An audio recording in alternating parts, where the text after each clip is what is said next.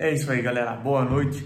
Ó, hoje a gente vai falar de união estável. O que, que é união estável? Como que ela é, é, é qualifica, né? Dá para determinar ela. No caso, a gente fala aqui de configurar a união estável.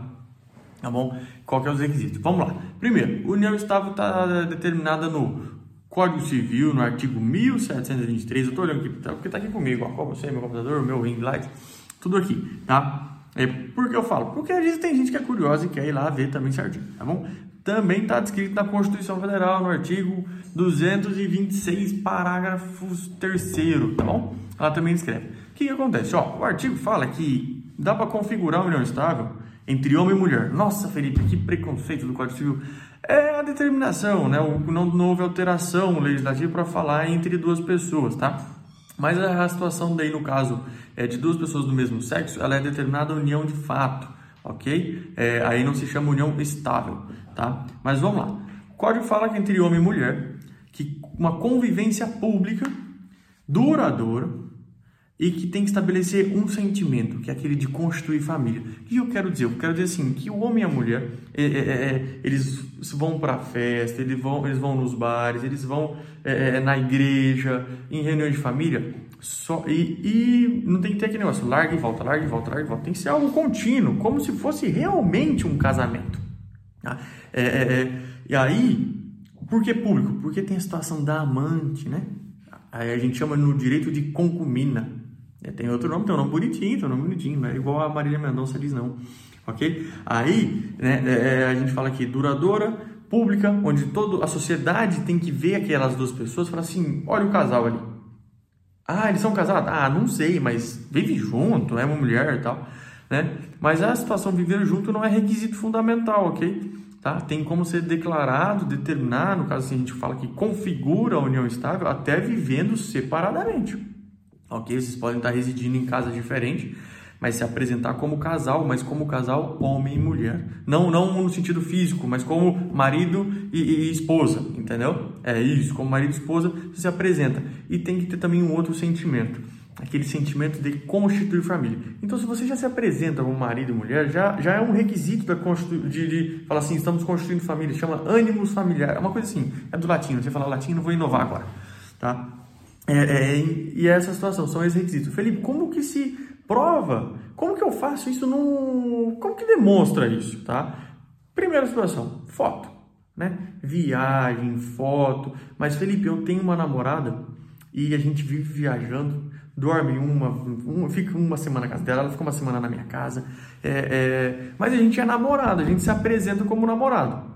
É união estável? Não. Tá? A doutrina, que são os livros, né?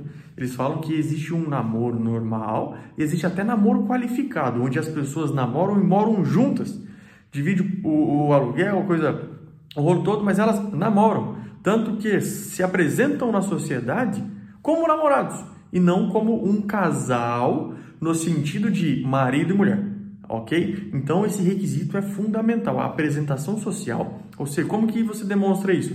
Comentário nas fotos, né? É, minha esposa maravilhosa, Vixe, isso aí já é uma, já é uma prova muito forte, né? Ou você ir lá colocar, é, é, ou se apresentar as pessoas, né? O cara da lanchonete, o cara do bar lá, e, e, ele vai lá e fala assim, não, pô, é só marido e mulher aqui, os caras estão, eles estão sempre juntos, é, é, se apresentam como um casal real, Tá? Esse é o requisito para declarar união estável, ok? Felipe, vamos para a dúvida aqui. E se eu tiver em união estável com uma pessoa que é casada? Opa, peraí, como assim casada? Ah, a pergunta é: você vai ser o amante ou a amante? Você sabe que ele é casado e ele convive com a outra esposa, que nesse caso você seria a concubina, então você não teria direito à união estável. Tá? É uma outra situação que eu explico um outro dia. Você tem direito à situação patrimonial a, a realizar uma aquisição em conjunto, tá? É o que a jurisprudência fala, que você... Vou dar uma pausa que ele levantou o Aí, é, a concubina teria direito a... Vocês adquiriram juntos lá. Você sabia que, ela, que ele era casado, ela casada, né? e você como amante ali construiu um patrimônio, compraram junto um apartamento, um carro tal. Você tem direito a essa divisão tá? É, agora não a situação de união estável, do que ele adquiriu com a outra esposa. Tá? Mas isso é história para outro dia, tá? Outro dia eu faço um específico, tá? Para amante.